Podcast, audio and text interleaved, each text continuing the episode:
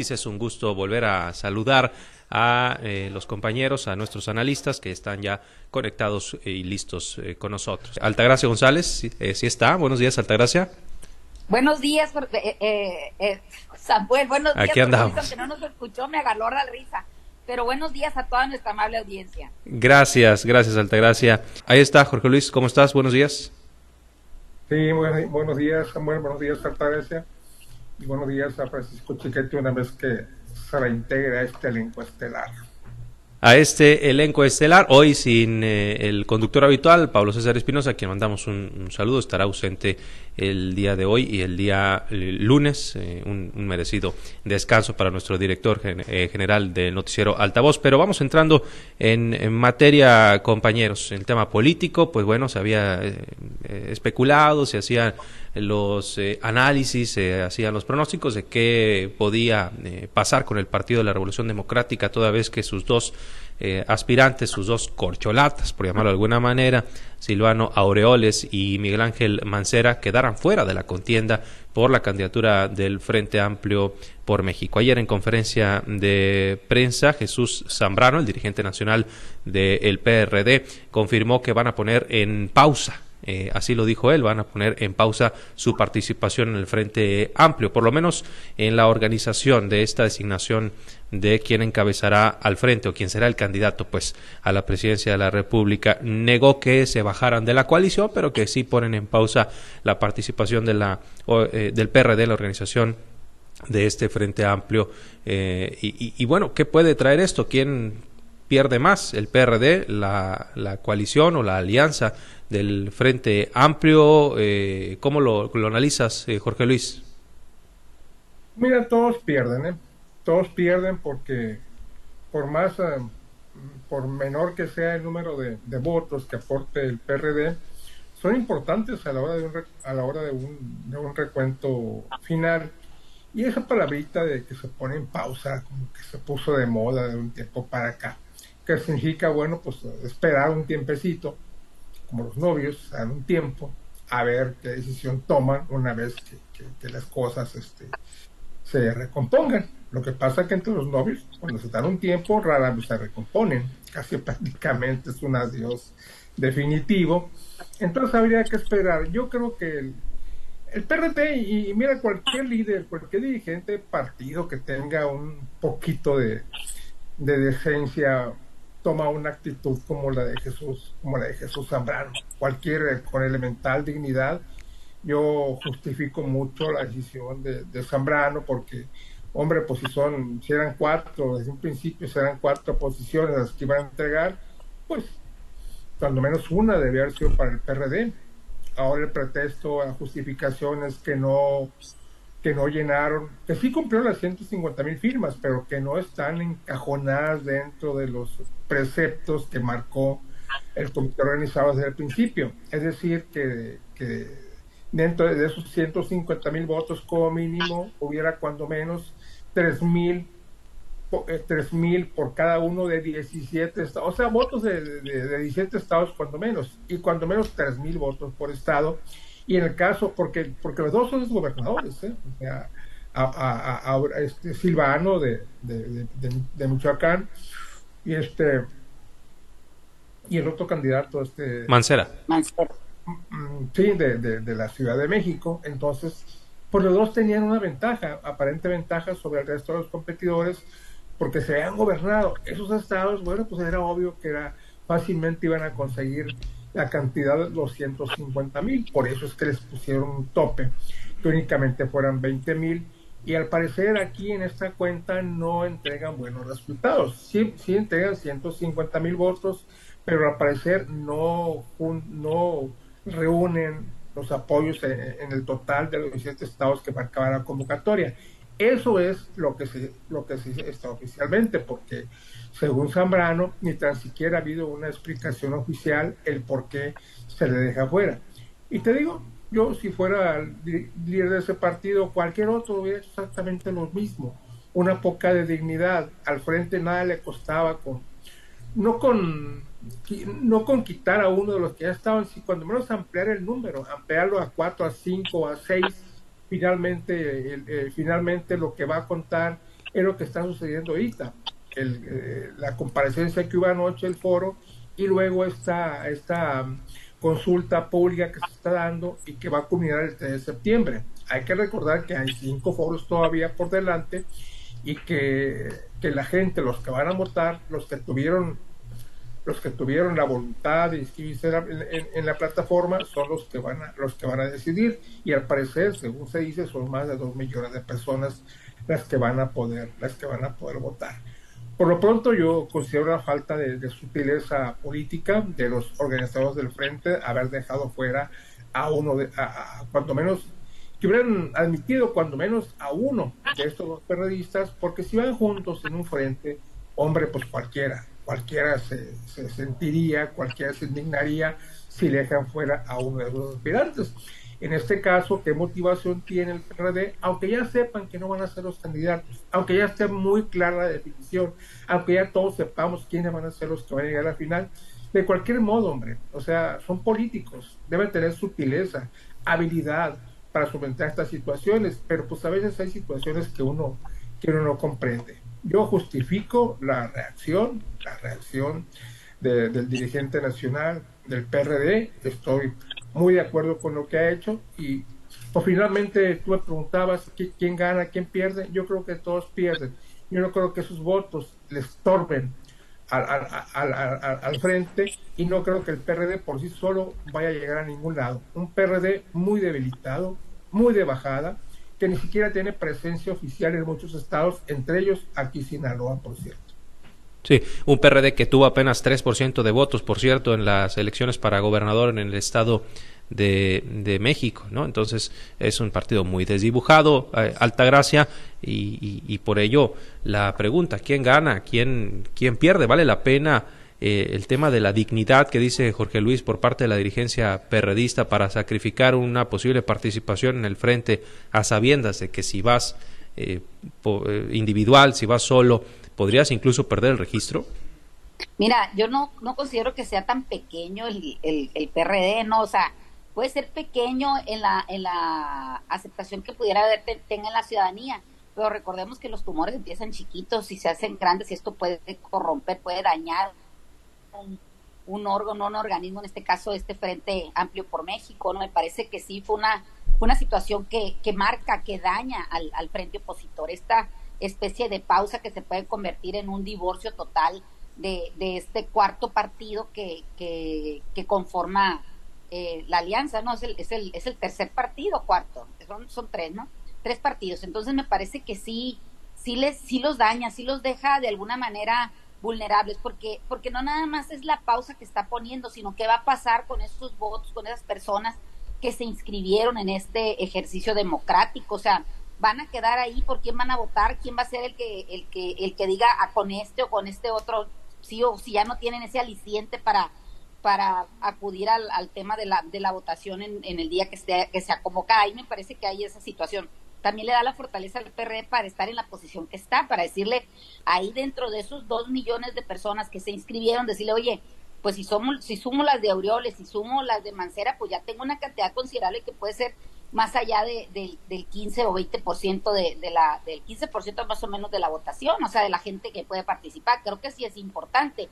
A lo mejor en la votación nacional no, no lo es, pero en este preciso momento que se conformó ese padrón, sí tiene un peso específico bastante importante el PRD y además por la imagen que se está dando hacia el exterior, como dentro, la, el problema no está fuera de, de, en la sociedad que pudiera calificar o descalificar, sino que ahí está que ellos mismos están dinamitando desde adentro el frente este amplio por México. También me pareció algo que me llamó mucho la atención el tema de las calificaciones y descalificaciones que se dieron en el foro de los participantes, como si nunca hubieran sido gobierno, o incluso Beatriz Párez fue la única que reconoce este que, que en el pasado no lo hicieron bien. Entonces ella es la única que de alguna manera pide una disculpa, reconoce los errores que tuvieron y se compromete para para hacerlo mejor en, la, en una nueva oportunidad que le den los, los, ciudadanos, ¿no? También me parece que, que a, a Xochitl Galvez esa lengua de gatillo que tiene, que conforme pasa cualquier mosca por enfrente de ella, siempre se siente aludida y siempre contesta y a veces las contestaciones no son de la mejor forma. Quizás sí hagan mucho ruido, quizás hagan argüende, pero como le dijo a, como lo dijo ayer Beatriz también, dijo, oye, no siempre los candidatos más carismáticos hacen los mejores gobiernos, hay que estar este, cuidando ese tipo de cosas. Y luego, luego esta eh, Xochitl Galvez sale y, le contesta a Beatriz y, y, le, y la contestación de, de Beatriz le dice, no te estaba hablando a ti. O sea, cómo se empiezan a golpear entre ellos y, y la verdad eso pues no le abona nada a un ejercicio democrático que estén haciendo. Y no se trata de estar echándose flores, pero yo creo que la ciudadanía no, es, no, no quiere estar escuchando este tipo de cosas, lo que quiere es qué propuesta hay, qué análisis tienen, hacia dónde van a caminar en, esta, en este nuevo ejercicio democrático. Los, los otros dos me parece que estuvieron, pues sí, señalando, descalificando, pero la verdad vi mucho discurso hueco. De lo más rescatable que yo considero que, que pasó fue el tema de la participación de estas dos mujeres que, que la verdad sí tienen, eh, tienen una, una buena presencia y la verdad se, y por, para mí, para mi muy particular punto de vista y a lo mejor atendiendo al género, me parece que el discurso de Beatriz Paredes y el discurso de Xochitl fueron, fueron un poco más llamativos, se empataron más con, quizá con la aspiración de las mujeres, de la sociedad, que el discurso de los varones. Me parece que, que, que sí salieron un poquito más adelante, pero eso no implica que quiera, que, que ya en estos momentos ya se haya perfilado una de estas dos o uno de estos cuatro hacia el posible resultado de este, de este ejercicio democrático. Por otra parte, el llamado que hicieron al PRD me pareció un llamado hueco, un llamado vacío, un llamado de protocolo, pero no con, con esa, de veras, esas ganas de querer resolver este entramado, este entramado proceso de selección de, votantes o de selección de, de número para poder participar ante ante pues lo que se les viene por enfrente que no es nada fácil. O sea enfrentar a Morena pues no creo que sea nada fácil. Y si presentan esta serie de fracturas esta serie de señalamientos pues difícilmente se les puede ver un éxito aún y cuando la sociedad de veras pudiera estar interesada en, en apoyar un frente opositor al gobierno de la cuarta transformación Bien, gracias, eh, gracias, eh, Jorge Luis. Eh, ¿Tuviste oportunidad de seguir el, foro? ¿Con, con, qué te quedas? ¿Qué destacas por ahí? Pues el llamado al PRD, se mencionó mucho, por, por supuesto, al presidente López Obrador, a manera de crítica, se salió el tema de los libros de texto, no sé, no sé qué, qué destacarías. No lo seguí detenidamente, no, no esporádicamente estuve, estuve presenciando el, foro que, que, que tendió a convertirse en en debate en, algunas ocasiones. Yo creo que eh, los que están, porque pues hay que llamar de precandidatos, ¿no? O sea, lo demás es un, eufemismo, como, como se llaman, son precandidatos presidenciales. Y aparte está larguísimo decir aspirante a coordinador del frente. Sí, ¿ah? son precandidatos presidenciales y, y, lo mismo ocurre en, en, el otro, en, en, la otra alianza. Y lo mismo los dos, eh, los dos están violando la ley electoral en el fondo, las precampañas de acuerdo con la Constitución, de acuerdo con la ley electoral, de acuerdo con el Código Federal de Instituciones Políticas y Procesos Electorales, debería arrancar hasta noviembre. Y estamos en plena precampaña, ya reconocido incluso por el propio tribunal y por, y por el propio INE, como lo plasma pues el hecho de que ya esté fijando algunas disposiciones generales en cuanto a, en cuanto a qué actitud tienen que asumir durante este proceso. Entonces, hay estas disposiciones es que, es que aceptan esa condición de precandidatos y llamémoslo así, precandidatos. Pues bien, esos precandidatos pierden de vista cuál es el objetivo supremo del frente. El objetivo supremo del frente es ganarle a Morena. Y si no ganarle, cuando menos impedir, impedir que se adjudique la, la, mayoría en las cámaras o cuando menos impedir que asuma la mayoría calificada están perdiendo de vista que es el objetivo supremo, porque cada quien por su cuenta, ninguno, ni nadie, ni nadie le va a ganar a Morena. Ninguno, ni, ni Movimiento Ciudadano que está eh, queriendo proyectar ahí a Luis Donaldo Colosio buscando el voto sentimental de México. No, no, es imposible, ningún partido por sí solo le va a ganar a Morena. La única posibilidad, quizás no de ganar en la presidencia, pero sí de evitar las mayorías en las cámaras es precisamente este formato, que vayan todos unidos, pero ellos por las ambiciones personales, por los proyectos políticos individuales, pierden de vista cuál es el objetivo supremo y pasa lo que dice Altagracia, las descalificaciones que a veces uno no entiende. ¿Cómo es posible que, que se hagan estas, estas descalificaciones cuando puede haber crítica constructiva? ¿Por qué? Porque a la hora, a la hora que, se dé la edición final, que ya todo, todo el mundo apunta hacia Xochitl, hacia Xochitl Galvez, pues ¿en qué, ¿en qué condición van a quedar los otros precandidatos? No creo que vayan a quedar muy conformes con el resultado, cualquiera que haya sido, ni tampoco en la mejor disposición de sumarse a esta gran batalla que es, que es doblar a Morena en las elecciones del año entrante. Entonces, te digo, es lo que uno no entiende. Vamos a seguir con detenimiento. Primero, ¿cuál va a ser la postura? La postura que va a tomar el PRD. Creo que tiene Consejo Político Nacional para mañana o el domingo en el estado de Michoacán, en la cual se va a llevar a cabo un posicionamiento definitivo. Pues ojalá y ese posicionamiento sea el de que sigan en el frente, quizás con, con algunas condiciones, pero que sigan en el frente, no, no porque yo quiera que gane fulano, sino porque sería una condición competitiva y que se dé un, un, resultado equilibrado en las elecciones del año del año que viene. Además, es, es independiente y relevante quién gane, pero sí lo más importante es que hay una competencia política equitativa y que de verdad, de que de verdad sea una elección creíble, confiable, en la cual haya posibilidades para, para las dos grandes fuerzas que van a estar en contienda habría que ver si hay algún extrañamiento hacia los precandidatos en los próximos foros, que son cinco regionales en las ciudades más emblemáticas de este país. Y hay que seguir los pendientes, ahora sí, a seguir, a seguir pendiente, van a quedar tres únicamente.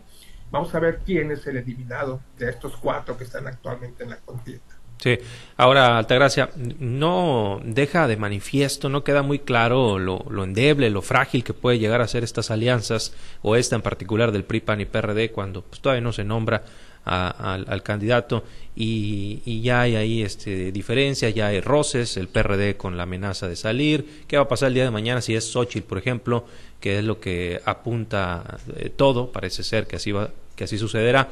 Eh, el PRI, por ejemplo, no, no estaría también eh, mostrando inconformidad al grado de este, renunciar eh, a la alianza o, cómo se visualiza esto ante lo que para mí es una clara muestra de fragilidad en la alianza, esto que ha pasado con el PRD. ¿Cómo lo ves tú, Altagracia?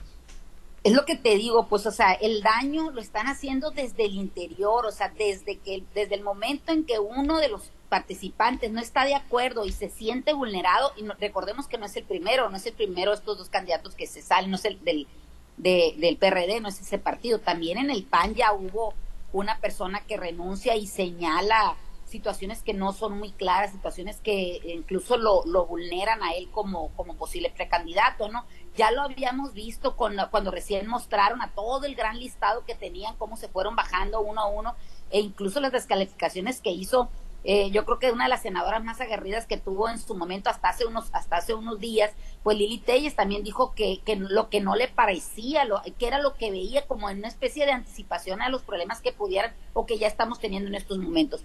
Eh, pues, confirmo y reafirmo que el problema no es no debe de ser al interior ganarse entre ellos, sino ganarle a Morena, como bien lo reafirma Jorge Luis. Lo que es un hecho es que esto, eso es el error que están teniendo ellos pensando que ya están en la carrera en la de, por la elección del 2024, que ya están en esa en esa campaña, se equivocaron, están en una campaña que no es campaña todavía, pero que sin embargo el tener éxito en ella los puede posicionar o los puede este eh, destinar a una a una derrota inminente. No me parece que que, que si, si bien es cierto, el Movimiento Ciudadano no tiene una una fortaleza todavía tan grande como para enfrentar a Morena, sí la tiene como pudiera ser como cabeza de un grupo opositor. A ellos recordemos que quizás no les no, no a todo el mundo le gustaría ganar la, presidencia de la República, pero para un partido no siempre ganar una posición es lo importante, sino tratar de colocar la mayor cantidad dentro de las cámaras para tener ese peso específico que les permita tomar decisiones o ser tomado en cuenta en el tema de la toma de decisiones. Entonces,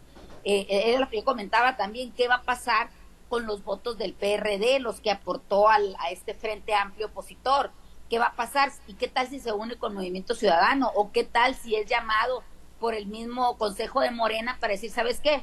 Vamos a limar nuestras diferencias. Finalmente en un tiempo fuimos amigos y ahora podemos ser, este, fuimos, después fuimos enemigos, pero ahora podemos ser amigos otra vez. O sea, no hay que perder de vista el PRD como efecto catalizador puede ser el fiel de la balanza, quizás no es el que tenga todo el peso de este movimiento, pero sí es un movimiento importante que puede ayudar y que en estados como Michoacán o en la misma Ciudad de México, pues tienen su, su reconocimiento, ahí los tienen todavía, entonces no, no todo está perdido para el PRD porque finalmente es un partido que no aspira a mucho, pero con lo que gane es un partido que se puede sostener. Entonces me parece que lo que se están equivocando son los que en estos momentos están, este, ¿cómo te diré?, empachados de, de, de reconocimiento, de, de, señalamiento, de posicionamiento, como es el caso del Partido de Acción Nacional. O sea, no pueden dar por hecho que Xochitl Gálvez ya va a ser la elegida. ¿Qué tal si el PRI une, dice, bueno, no va, no va Beatriz o no va de la Madrid, y el hay que recordar que son como una especie de morenistas, o sea, a donde dice el líder, las estructuras, los que son verdaderamente priistas, se van y votan por esa persona, o sea, ¿qué, qué pasa si se alían eh, los dos candidatos del PRI? Porque lo que yo veo menos probable es que se alíen eh, para, para hacer una gandalle eh, Santiago Krill y, y, y, Xochitl, por lo que representan esos grandes egos que han sido alimentados en estos últimos días y que vienen construyendo desde hace mucho tiempo los panitas. Eso yo no lo veo en el PRI. En el PRI yo veo que ellos pueden construir un candidato de unidad en el frente opositor. Entonces ahí las cosas se le ponen difíciles a Xochitl Gálvez o a Santiago Krill porque podrían hacerse mayoría, ¿no? Y por el PRD creo que se va a ir para con Movimiento Ciudadano o quizás hasta con el mismo Moreno. Bien, pues bueno, se pone interesante, se pone interesante los, los procesos. Lo que sí creo yo es que el, eh, el proceso de la oposición finalmente ha logrado por ahí robarle un poco de reflectores a, a las corcholatas, ¿no? Que, que, se han visto algo desdibujadas en los, en los últimos días. El, el frente de, la, del Frente Amplio por México con estas actividades que ha llevado a cabo, pues ha ganado un poco más de, de reflectores y eso es bastante que decir, tomando en cuenta que Morena empezó mucho antes eh, la, la, la propaganda. Pues bueno, llegamos al final de esta emisión. Son ya las nueve en punto, Jorge Luis. Muchas gracias. No, les ha quitado muchísimos, muchísimos espacios en, en los medios de, de comunicación, a, tal grado, como, como, mencionas, de que en las últimas semanas ni siquiera sabemos dónde andan las corcholatas. Ya no se escuchan, no, no, no. Los vemos no en los espectaculares, perdido, eso sí, ¿no? Están en, en han cada perdido esquina. mucha fuerza, han perdido mucha fuerza y, y, ha sido una coyuntura muy favorable para, para, para, para el frente en, en, en, la actualidad, a tal grado de que ya se está presentando como una verdadera opción para las elecciones del de año que viene. Claro que hay que so solventar todos estos detalles que no son menores, como es este, esta, este posicionamiento del PRD, que yo lo justifico, pero, pero, pero pues, que, que bien dices, no, no, no ganaría, no ganaría nada, y sí perdería mucho. Vamos Bien. a ver, vamos a ver qué pasa, pero por lo pronto yo creo que el, el Frente está consiguiendo sus, sus objetivos y de una vez era precisamente este, posicionarse en los medios de comunicación y lo está logrando, lo está logrando al menos en los últimos días. Bien, pues muchas gracias, gracias Jorge Luis. Gracias, nos vemos el lunes, Samuel. Que tengan excelente fin de semana, Altagracia, muchas gracias. Aquí lo único que hay que ver es que la, la, una gran parte de México no se está informando solamente en los medios tradicionales. Y las benditas redes sociales hace mucho tiempo que pertenecen al presidente de la República y el grupo de, de, de, aplaudidores que trae. Entonces, no nos, no nos basemos solamente en los medios tradicionales de información, sino lo que están haciendo en estos momentos las benditas redes sociales. Y ahí la cosa cambia de, de, de, de, color, ¿no? Que tengan un excelente fin de semana. Gracias. Nos quedamos con el misterio de dónde estará Francisco Chiquete, ¿no? Pablo César. Anda con, anda con Pablo César. ¿Andará con Pablo César? no lo descartemos. Eh, bueno, muchas gracias. Excelente fin de semana para ambos.